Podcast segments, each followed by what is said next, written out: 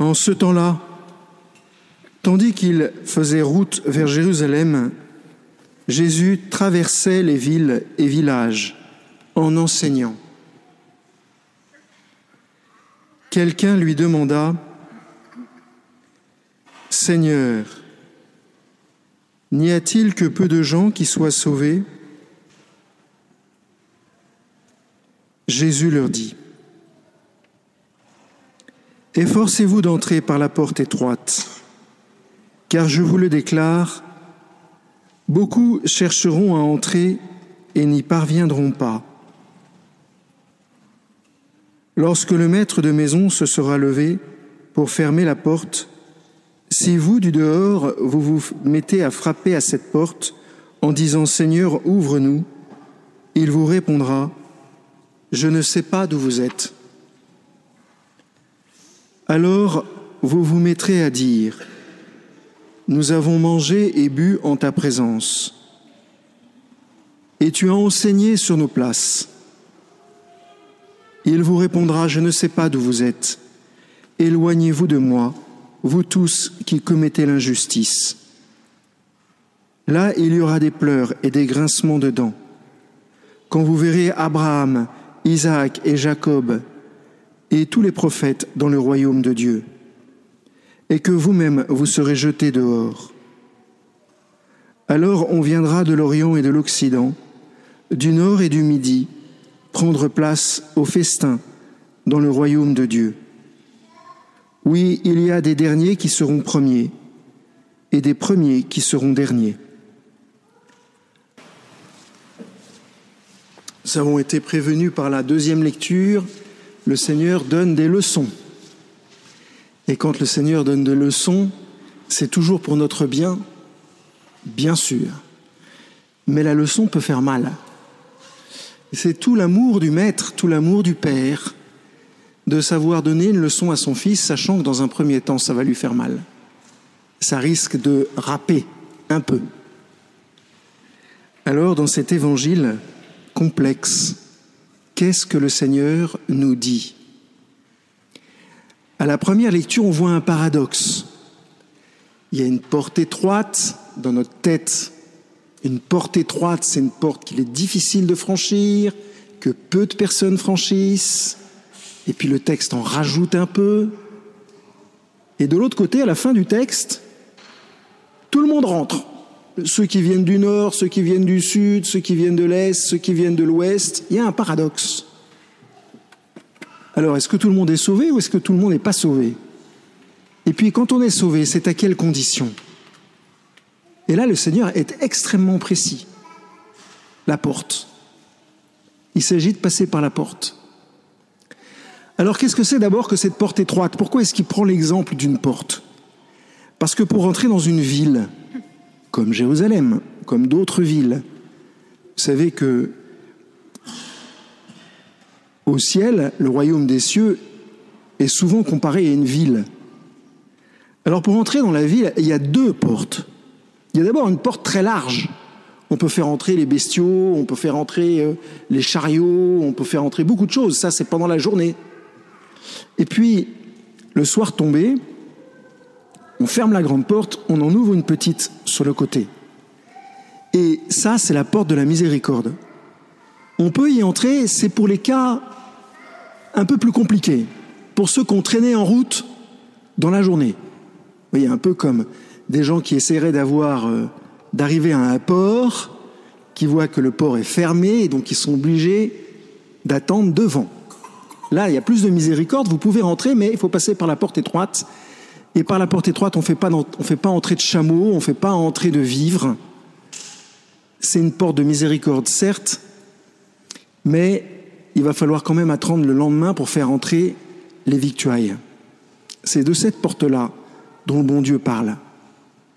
Et cette porte, qui est-elle? On le sait bien, parce qu'il le dit lui-même, c'est le Christ. Donc c'est une porte étroite parce qu'on porte, on passe un par un. On passe pas dix par dix.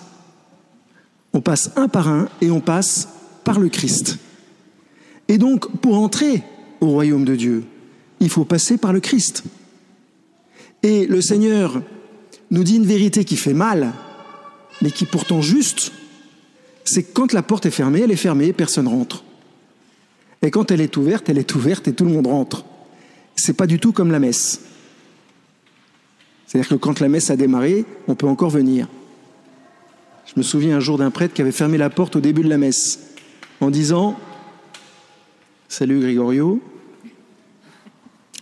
En disant La messe a commencé, prochaine étape 18h30. Vous voyez, un peu comme les avions ou les trains. Mais c'est la vérité, c'est-à-dire qu'il y a un moment, il faut se décider. C'est ce que le Seigneur est en train de nous dire. Il y en a qui passent le temps devant la porte de l'église, qui n'arrêtent pas de faire des allers-retours et qui n'entrent pas.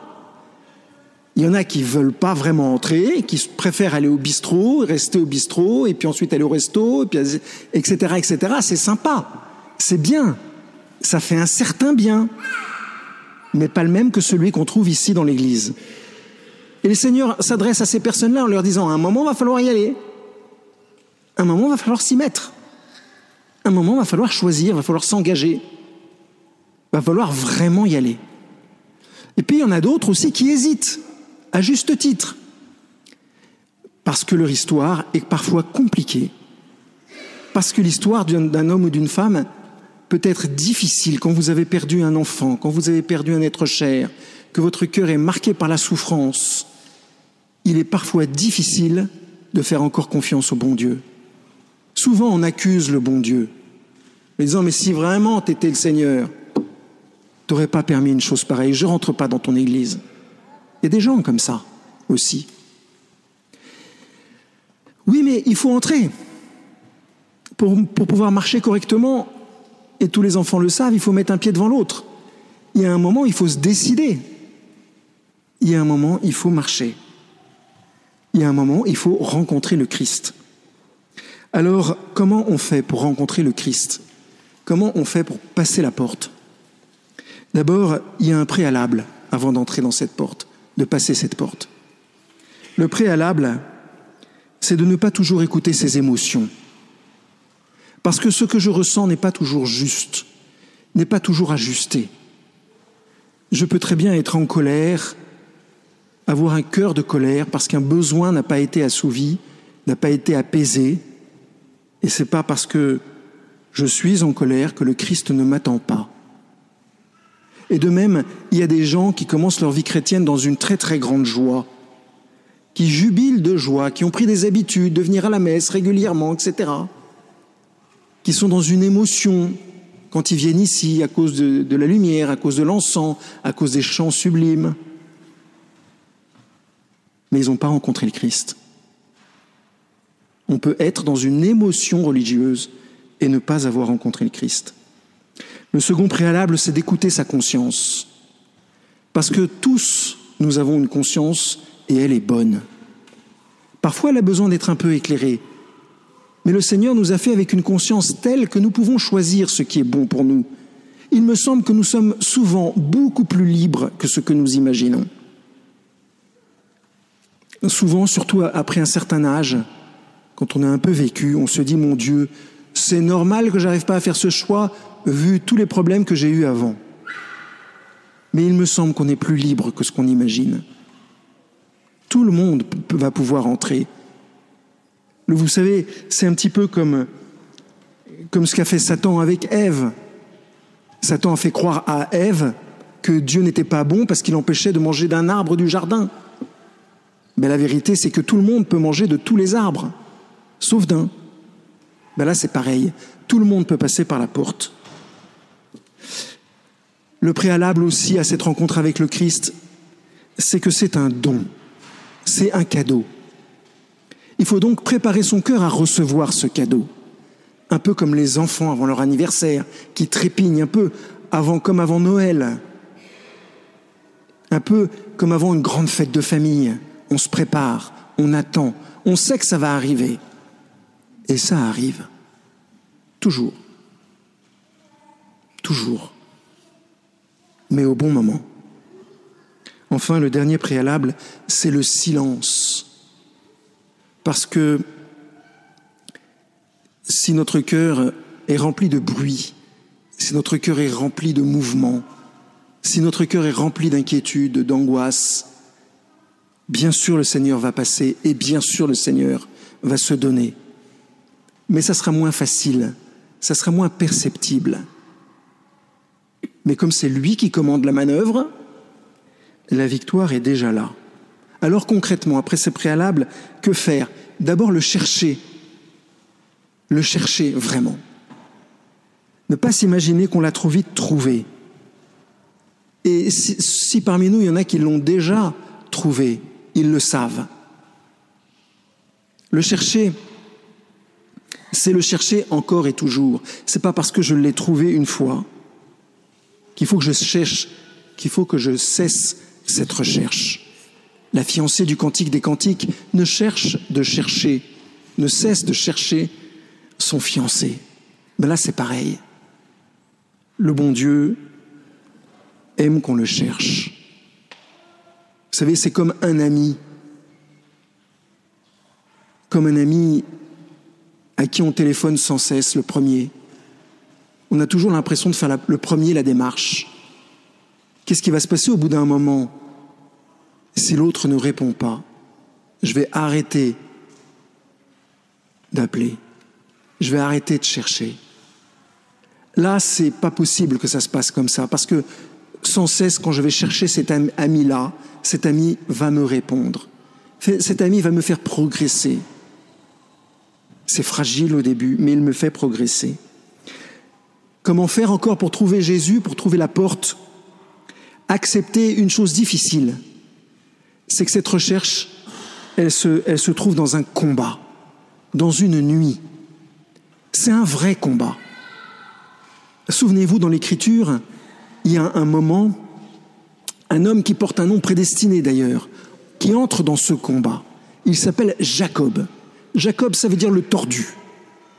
Il a un problème. Il boite. Il va pas bien. Il boite au sens figuré pour commencer, juste avant ce combat. Il boite parce que c'est un menteur.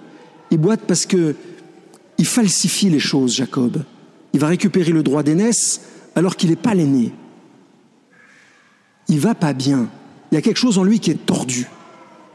Et par lui-même, il ne peut pas se détordre. Alors il va entrer dans ce combat. Et c'est Dieu qui va le rendre droit. Il va emporter la trace, il va boiter toute sa vie. Ça sera le souvenir, mais il aura rencontré le Seigneur. Alors vous voyez, cette recherche du Seigneur, il faut accepter qu'elle se fasse dans une recherche, qu'elle se fasse dans l'obscurité, et qu'elle se fasse aussi dans un, combat. Saint Augustin a vécu ça. Et il a fait une découverte étonnante qui peut nous aider et qui, qui est comme une sorte d'immense raccourci. Au lieu de le chercher à l'extérieur, il nous invite à le chercher à l'intérieur, à l'intérieur de nous. Vous voyez ces enfants qui chantent, qui crient, qui courent, etc. C'est normal, c'est le début de l'année, ils ne sont pas encore habitués, il va falloir trois semaines. Mais ils sont tous à l'extérieur. Tous leurs sens sont à l'extérieur. Grégorio, quand il court, ce qu'il aime, c'est entendre les pas qui résonnent sur les murs. Léandre, ce qu'il aime, c'est quand il crie, c'est que tout le monde l'entende. Et je parle que de ces deux-là. Mais vous voyez, leurs sens sont leurs sens sont tournés vers l'extérieur. Alors que ce qu'il va falloir, c'est que petit à petit, ils s'intériorisent. C'est ce que va faire l'Esprit Saint. C'est évident. Mais c'est ce que le Seigneur nous demande aussi. C'est dedans que se trouve la Trinité. Alors, troisième étape, il va falloir discerner. Discerner que le Seigneur vraiment nous l'avons rencontré. Deux signes, plutôt trois signes, et je vous promets que je vais être rapide. Le premier signe, c'est une transformation. Notre personne, petit à petit, va se transformer. On sera plus exactement le même. On sera davantage capable d'aimer, surtout ceux qu'on a du mal à aimer. on va devenir un peu plus comme le Christ, un peu plus donné, un peu plus souple à la grâce. Le deuxième point, c'est qu'on sera plus dans notre bulle. Vous savez, souvent, quand on n'a pas rencontré les Christ, on est dans une sorte de bulle de protection, où on se fabrique un personnage pour pouvoir exister, puisqu'on peut compter que sur notre propre force. Alors on va se construire une bulle. C'est d'ailleurs assez désagréable, et pour nous-mêmes et pour les autres, cette situation. Eh bien, quand on a rencontré le Christ, il n'y a plus de bulle. On est fragile. On se sent fragile. Et le paradoxe, c'est qu'en même temps, on n'a jamais été aussi fort. Et enfin, quand on a rencontré le Christ, on aime l'Église. On aime vivre dans l'Église. On aime connaître l'Église. Et l'Église, c'est pas les curés, c'est pas les sœurs. L'Église, c'est l'ensemble des baptisés. L'Église, c'est l'ensemble de ceux qui cherchent la vérité, qui cherchent à aimer. Petit à petit, comme dit Saint François de Sales, quand on a rencontré le Christ, on devient d'Église. Saint François de Sales disait, Je suis d'Église. Alors aujourd'hui, entrons ou continuons ce combat, parce qu'on peut bien commencer et mal finir. Entrons ou continuons ce combat, cherchons le bien-aimé, celui qui se laisse trouver toujours, celui qui nous montre qu'on l'a trouvé. Laissons-le faire. Laissons-le nous chercher aussi. Nous serons alors, comme dit Jean de la Croix, comme deux amants qui se cherchent et se trouvent. Amen.